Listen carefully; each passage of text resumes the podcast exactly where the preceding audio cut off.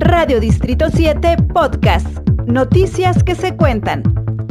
La audiencia aquí en el Tribunal Superior de Justicia estaba programada para hoy jueves 4 de agosto a las 9 de la mañana.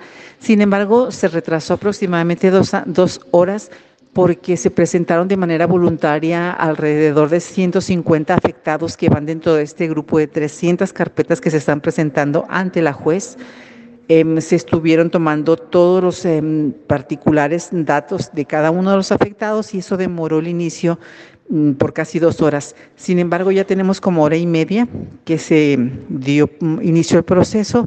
Durante el mismo, el abogado de los, uno de los, de los em, detenidos socios fundadores de Aras pues empezó con sus triquiñuelas, le solicitó a la juez primero que el Ministerio Público Araceli Chávez, eh, que está representando a los afectados, se desistiera de su encargo por conflicto de intereses, ya que un familiar de ella está dentro del grupo de afectados, y solicitó además que se difiriera la audiencia porque dijo que la Fiscalía no le había entregado información a tiempo.